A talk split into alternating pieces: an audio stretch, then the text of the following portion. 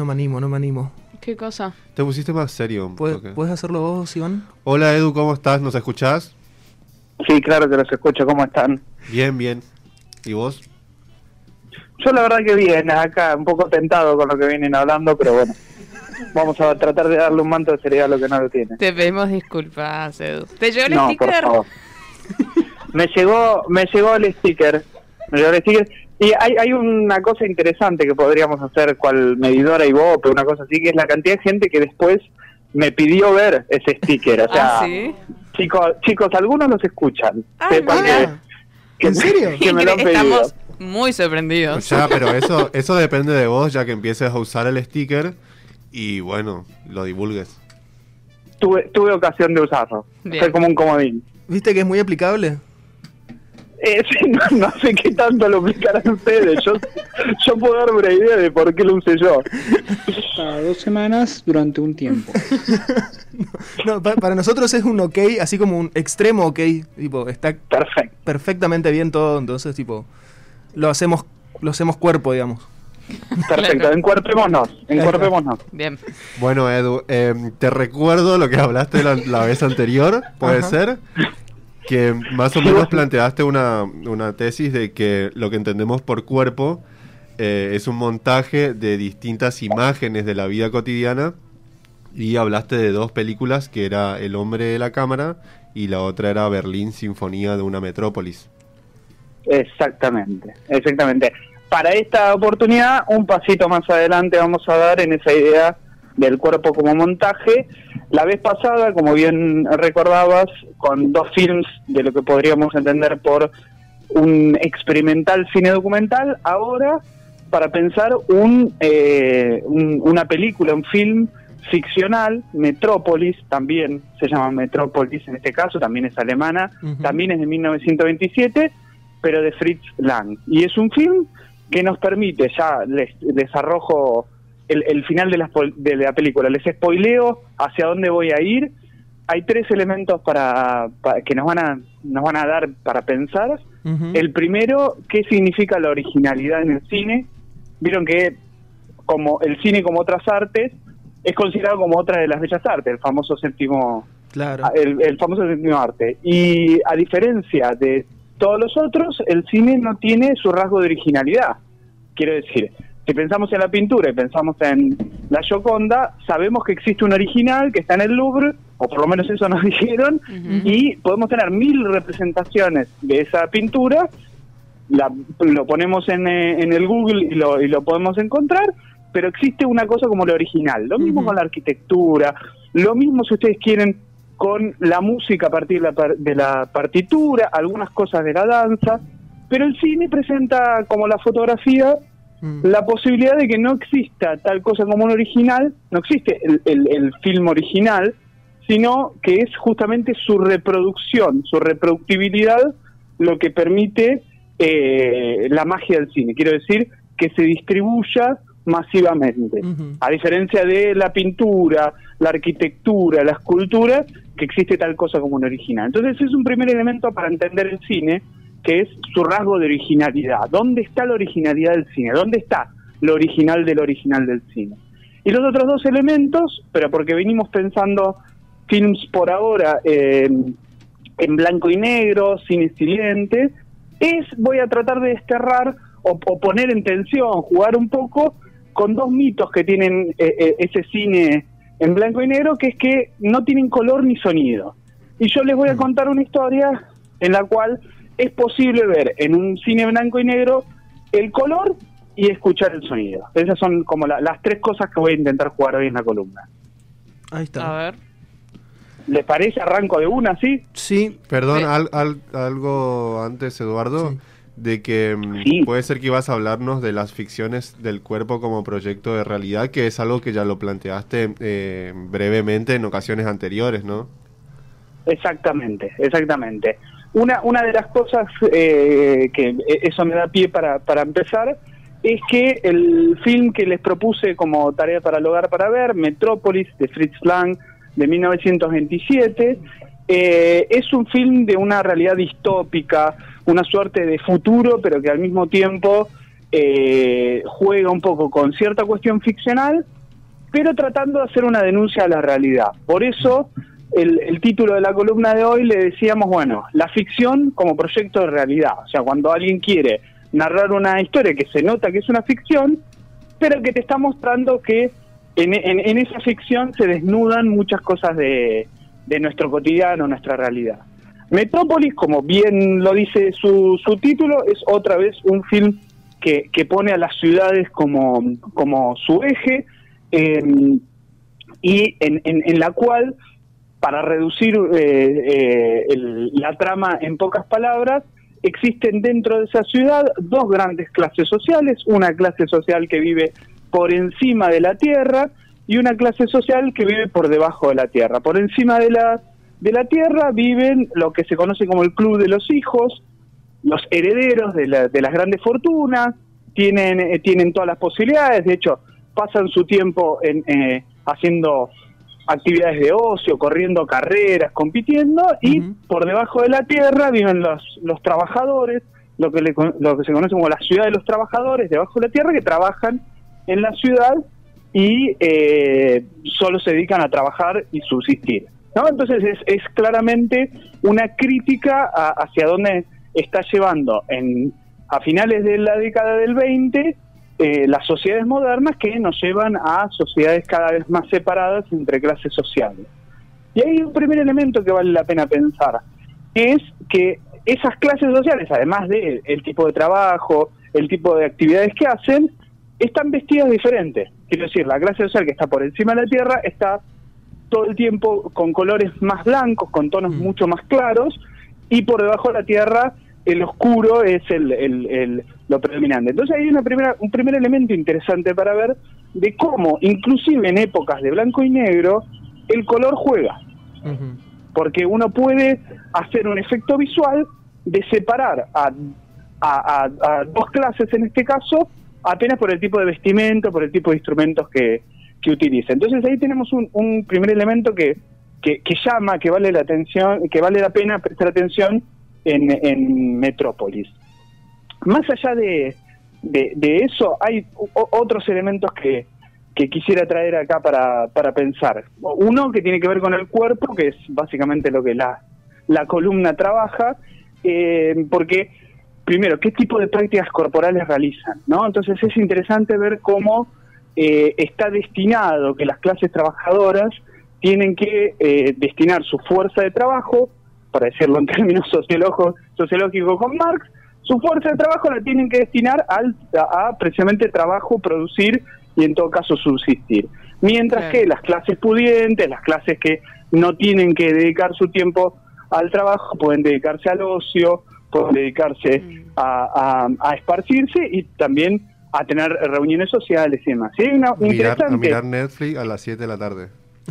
por ejemplo, a, a echarse en el sofá, comer pochoclo y mirar Netflix sin ningún tipo de, de culpa. Mientras que el resto de los mortales están en este momento cagándose de frío. Em, y hay, hay, hay un elemento interesantísimo entonces que, que tiene que ver con eso, con qué prácticas corporales distinguen a cada clase social.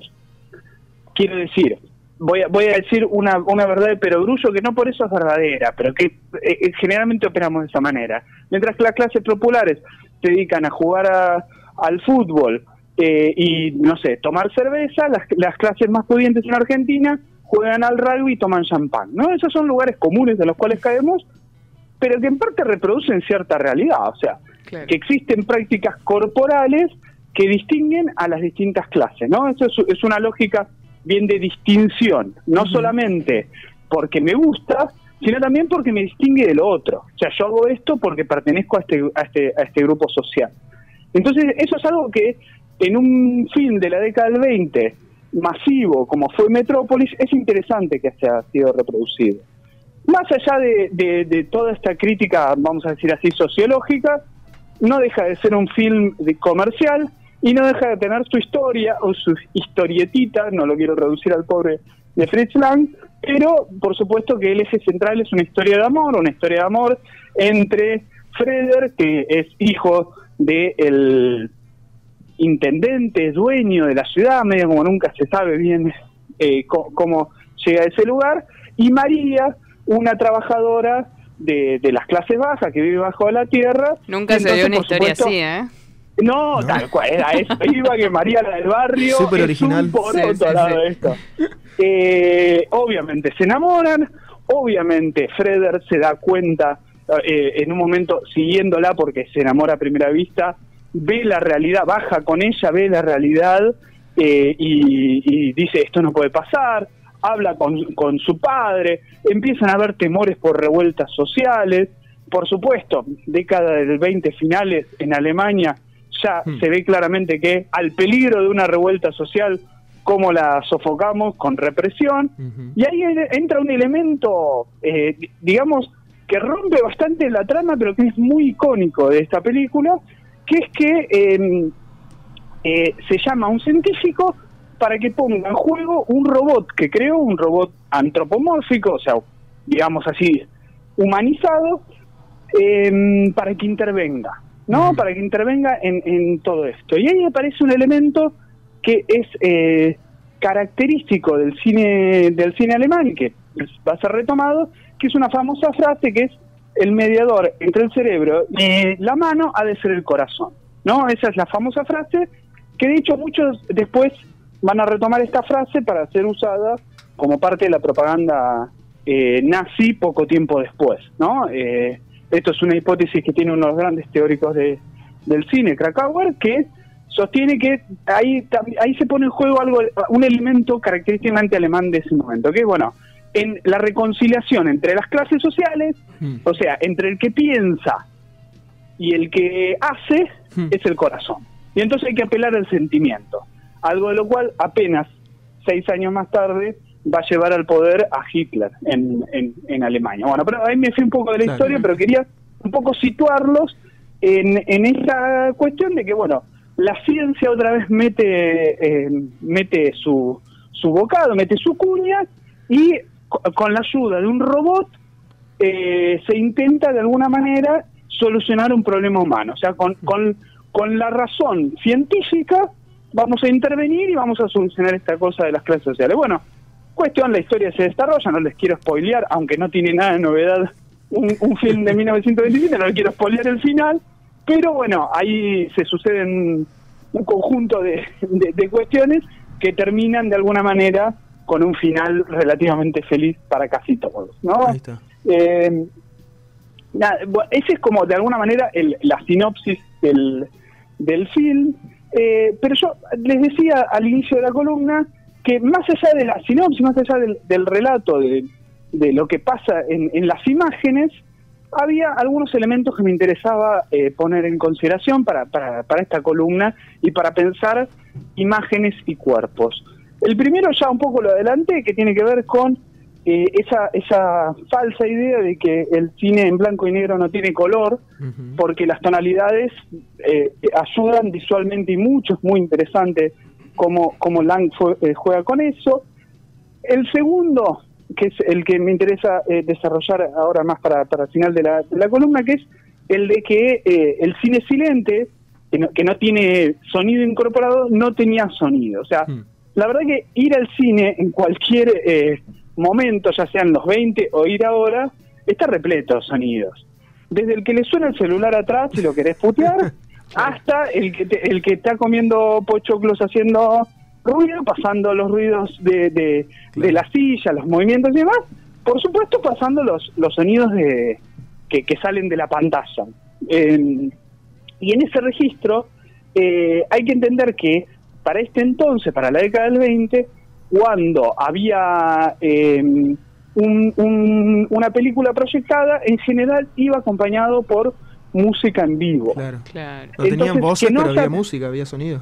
Exactamente, no tenían voces, la- lo que es diálogo estaba reemplazado por, por lo que se conoce como intertítulos, las placas que, que, que decían lo, lo- lo principal que había que tener en un diálogo, que en general eran diálogos muy cortos porque no podés tener una película solo de, De placas. de placas. Homero de eh, claro. Escena perdida. Más o menos, exactamente, film perdido. Eh, y eh, me hicieron perder el Perdón, no, y la, y música era parte del sonido. Exactamente, la, la música que no estaba incorporada, pero en muchos casos había partituras y en otros había eh, cierta experimentación de los músicos que iban narrando, Ah, o en otros inclusive ha habido, eh, sobre todo pensando en, en otros formatos como eran eh, más documentales o noticieros cinematográficos, había un locutor en vivo que leía algo que estaba escrito. Pero en este Ah, caso, la música... eh, ti- tiene tiene como una función interesante en este en este film pero no por por este film sino porque ahora quiero contarles la historia material del film o Mm. sea no aquello que les conté en la historia lo que está en las imágenes sino eh, qué le pasó a la cinta Ajá. en 1927 en 1927 se estrena en Alemania poco tiempo es, es un tipo de, de cine característicamente el expresionismo alemán, donde hay tipos de plano muy, muy cercanos a los rostros, Mm. donde justamente se intenta ver, captar las expresiones y, y- y ahí hay mucho de, de- de- de interés estético en, en cómo las emociones están puestas en los rostros, algo que cuando pasa al circuito del cine estadounidense, los estadounidenses no tienen ese tipo de plano, tienen otro tipo de planos más alejados y, eh, y además era bastante larga, bastante larga para, eh, que inclusive diría para hoy, pero para la época, y entonces decide Estados Unidos cortarle varias varias partes, ¿no? Se calcula más o menos unos 20, 30 a, a algunos más minutos, no, no, no, no hay un registro cierto. Dos horas treinta tiene la película completa. Exacto, pero le recortan bastante para que pueda entrar al circuito estadounidense. ¿Qué pasó? Se perdió el film alemán. El original alemán de 1927 se pierde y desde ese entonces hasta hoy, la copia, hasta hoy no, en realidad hasta el 2008, ahora les voy a contar, eh, la copia que sobrevive es la versión estadounidense, o sea, la versión recortada y con, con, con algunos pequeños montajes. Eh, y entonces, ¿qué pasó? Bueno, se perdió un film, un film clásico, un film que es el primero en entrar a la lista de la UNESCO de lo que se conoce como Memoria del Mundo, Ah, que es eh, films que tienen una un, que de alguna manera representan un espíritu de una época y entonces se llamó listado, es el primero, o sea, para que den una idea de la importancia que tuvo, pero bueno, convivimos durante, eh, eh, en Abuelo de Pájaro, 70, 80 años eh, con la versión norteamericana y no teníamos la versión original. Hasta que, hasta que un argentino, nunca podía ser, nunca podía faltar el, el patriotismo en esta columna, un argentino, Fernando Martín Peña, un excelente teórico, eh, divulgador del, de- del, del cine argentino, eh, encuentra una copia en la cual se encuentran varias partes de lo que estaba perdido de la versión alemana. Un No argentino es la versión alemana, pero encuentra algunas otras partes Ajá. Que estaban perdidas. Imagínense, esto fue una revolución para el, para el mundo del cine, o sea, Claro. que solo le importa a un par de personas, pero fue una revolución al fin, eh, haber encontrado partes de un film que estaba perdido hace 80 años. eh, ¿A dónde lo encuentra acá en. Argentina? Lo encuentra acá en Argentina, sí, un, un alemán que se había venido, la trajo para acá, eh, y, y la encuentra en Argentina. Tuvo un proceso de restauración entre el Museo del Cine de la Ciudad de Buenos Aires con eh, algunos capitales extranjeros, sobre todo alemanes, que tienen un interés enorme en todo esto, se restaura y entonces se acoplan las dos versiones, ¿no? O sea, la versión norteamericana y acá es donde yo pongo como la duda si es la versión alemana Mm, que encontró Fernando Martín Peña o es la versión porteña. cla- ah, Porque no es la, la original de la original, Claro. sino que es una construcción. De hecho, Es la porteña mejorada porque tiene las imágenes en alta en mejor definición que eran de la norteamericana. Sí, pero, pero, Mm. siempre hay un pero. Mm, Eh, si ustedes buscan en, en YouTube, esto está, esta, versión está eh, de, de libre disponibilidad. eh, esa versión eh, que encuentra Fernando Martín Peña es eh, en otro formato eh, y, por supuesto, con otra calidad, porque se deterioró durante 80 eh, años, que la original estadounidense. Entonces, si ustedes la ven, eh, eh, eh, les va a llamar muchísimo la atención porque se van a dar cuenta cuáles son las partes nuevas, entre comillas, de 2008, que son las alemanas de 1927. No sé si se entiende Sí, sí. el, el- el juego temporal que estoy diciendo. Se van a dar cuenta porque está en otro formato, porque tiene otro tono el, las imágenes, porque se fueron deteriorando, más allá de, de haber sido remasterizadas, eh, se deterioró, hay partes rasgadas, vamos a decir así, eh, y entonces se produce acá la pregunta de si estamos frente a una obra de 1927, una obra posterior a- en la década del 30, vamos a decir la versión estadounidense, o estamos en presencia de la versión porteña,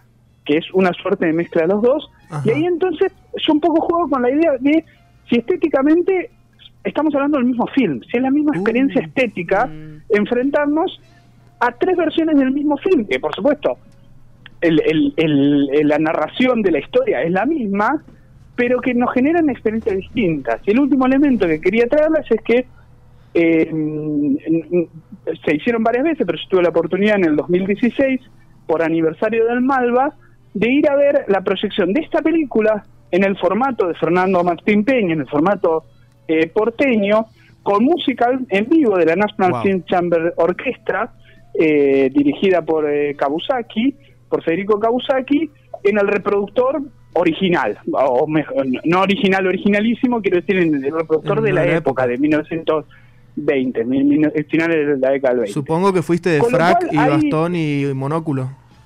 Vos sabés, que, vos sabés que me imaginaba una cosa así y al final terminó siendo, como éramos tantos, terminó siendo en el patio de atrás con, eh, tiramos ahí una, eh, eh, unas, eh, unas ropas, nos sentamos en el piso, éramos un montón, eh, hicimos tipo picnic. Wow. Eh, o sea, lo, lo que yo me imaginaba un poco así como presentación de gala, eh, que he, he visto otras, ya les contaré en algún momento, por ejemplo en el Teatro Colón, con, con el primer film ficcional argentino, Amalia, se hizo una presentación también, pero en este caso fue una cosa mucho más eh, terrenal y la verdad también le dio un, como un, un gustito aparte. Pero ahí entonces yo incorporo una nueva dimensión de la originalidad, que es, bueno, la versión porteña, que ustedes la pueden ver por YouTube, verla con música en vivo, con proyector de la época, con, eh, con estas partes incorporadas, también le agrega una nueva dimensión estética a lo que nosotros estamos viendo.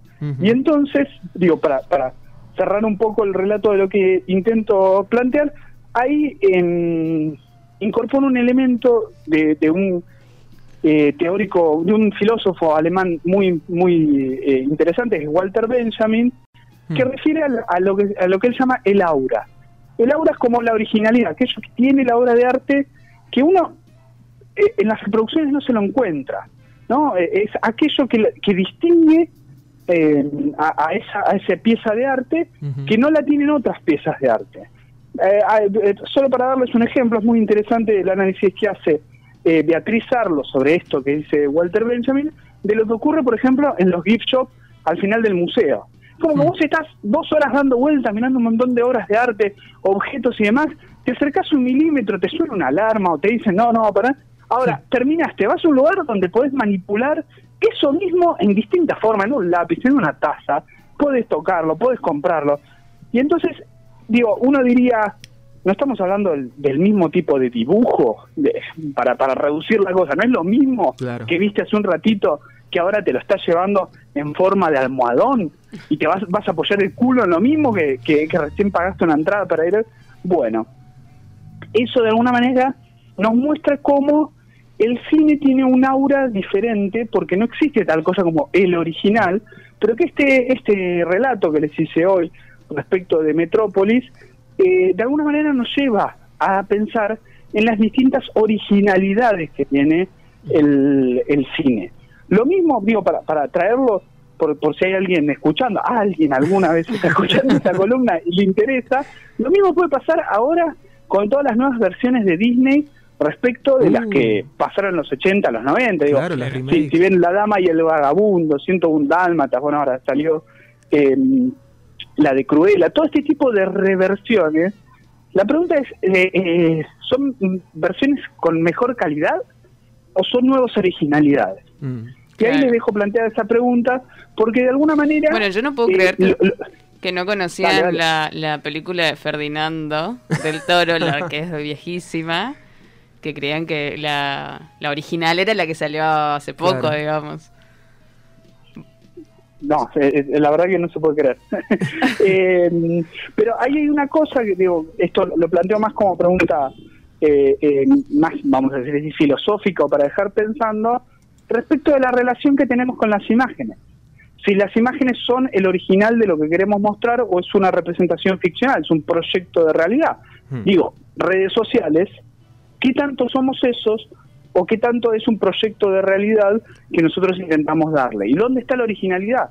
Si en mí o en la imagen, digo, porque ustedes Claro. me conocen por imágenes, el sticker es lo más cercano No, que viaje. Y en todo caso, ¿dónde está la originalidad? ¿Soy un sticker o soy Eduardo Galac? Se lo dejo a mi psiquiatra eh, esta pregunta planteada acá en vivo. ¿Qué viaje, Eduardo? No. O sea que lo que podemos estar viendo en redes sociales puede ser todo un proyecto. Y la ¿Lo verdad que ves? sí. Ajá. No nos vendamos. Para hacer esta columna no me pidieron DNI, te aviso. ¿Cómo? Pa- para hacer esta columna no me pidieron DNI, ni número de PIN, ni nada, así que puedo ser tranquilamente un holograma. Wow, Simón. Eh, me vuela la cabeza. Eh, ayer empecé a mirar, empecé a hacer la tarea eh, y quedé por la mitad en Metrópolis y encontré esta versión que decías recién, que es la, la original porteña en todo caso, o la, la, Sí. re- la reconstruida. Este, y me llamó mucho la atención en esa primera hora que, que llegué, llegué a ver, porque ya se me hizo tarde, la cantidad de referencias que encontraba de otras películas claramente posteriores, pero como yo, eh, claro, al conocer las películas posteriores y no, no haber conocido Metrópolis, decía, no, pero si esto ya es, eh, qué sé yo, Los Cazadores del Arca Perdida, la escena donde este, Claro. sube la escalera. Eh, esto es eh, Cloud Atlas, por ejemplo, el- el- todo el concepto de, la, de las sociedades inferiores y superiores. Eh, esto es eh, Los Simpson, porque la escena des- desaparecida, desaparecía Finn. Digo, la cantidad de referencias en el resto de la cultura eh, visual que vino después en base a esta película y muchas de las películas de los años 20. Y también me quedé pensando un poco esto, pucha, ¿cuál, do- ¿dónde está la historia original? Porque después encima hay una representación de la Torre de Babel, hay representaciones bíblicas, que son historias Exacto. este, mucho más antiguas, digamos. Y Eh, me sembraste no, ya esa duda desde la tarea, mira. Sí, a, a ver, eh, un par, un par de, de- de cuestiones mínimas a esto que está diciendo. Primero, em, eh, algo biográfico del, del director. A pesar de haber sido em, utilizada muchas de sus, de sus cuestiones con el, con el nazismo, Fritz Lang, eh, y a pesar de que él ha tenido una, eh, una educación eh, católica, tenía descendencia judía. Entonces ustedes se pueden imaginar que eh, poco tiempo después de la llegada de Hitler al poder se fue a Estados Unidos y siguió su carrera ahí.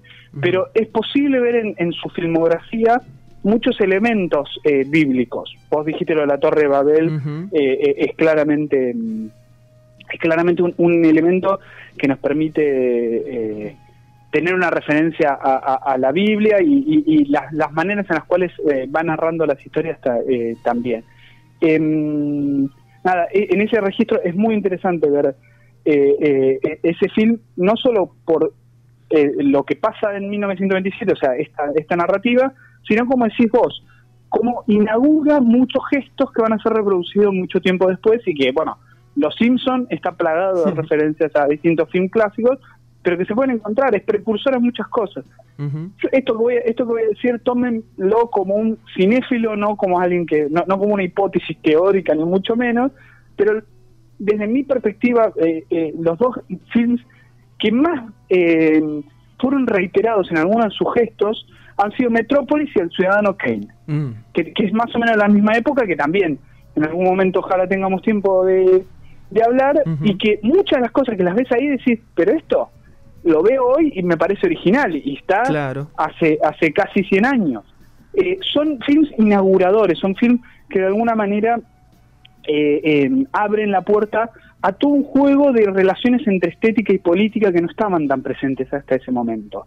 Un juego de poner, de, de jugar con, con ciertas realidades, ficcionarlas y hacer u- una, suerte de sincronía, de, de relación sincrónica entre un discurso político y un discurso estético. Y eso es lo que lo hacen las grandes, lo que hacen grandes obras de arte, que uno pueda de alguna manera disfrutar eh, una armonía entre lo que está viendo y lo que el director te quiere mostrar, entre los colores, inclusive en blanco y negro, entre los distintos diálogos, En fin, entre todos los elementos que se ponen, hay una armonía muy interesante entre lo político y lo estético que se deja ver. Eduardo, eh, hemos sido privilegiados por presenciar o escuchar la versión original de esta columna, que ahora eh, su aura todavía permanece aquí, pero después quienes escuchan eh, en Spotify ya van a tener una reproducción técnica de lo que acaba de ocurrir, así que nos sentimos honrados por, por tu presencia aquí en Sin Aportes esta mañana. Yo, te, yo les agradezco a ustedes. La pregunta es si esa originalidad le pertenece a Eduardo Galac o al sticker de Mencuerpa, pero eso lo dejaremos en todo caso para otro para otra columna. Para otro análisis. Y eso, y le- le- les tiro una, un- una ideita de lo que vamos a seguir, porque A siempre está bueno retomar algunas cosas de lo que vimos y dejarles tarea para el hogar. Dale. Vamos a tomar otro film cercano a esa época, un poco más posterior del, del, del 36, mucho más conocido, y inauguramos, eh, cruzamos el charco y no- salimos de Europa y nos vamos para Estados Unidos y pensamos tiempos modernos de Chaplin, Uh, eh, que intuyo que la deben haber visto, pero si no, nunca está de más volver a verla. ahí está. Dale. Sale Rewatch este fin de semana. Ahí está. Eduardo, muchísimas gracias por esta comunicación como siempre y te esperamos entonces dentro de cuánto, 15 días, Más o menos. más o menos. Nos encuerpa a todos tu presencia. Dale. Un abrazo grande. Abrazo grande por ahí.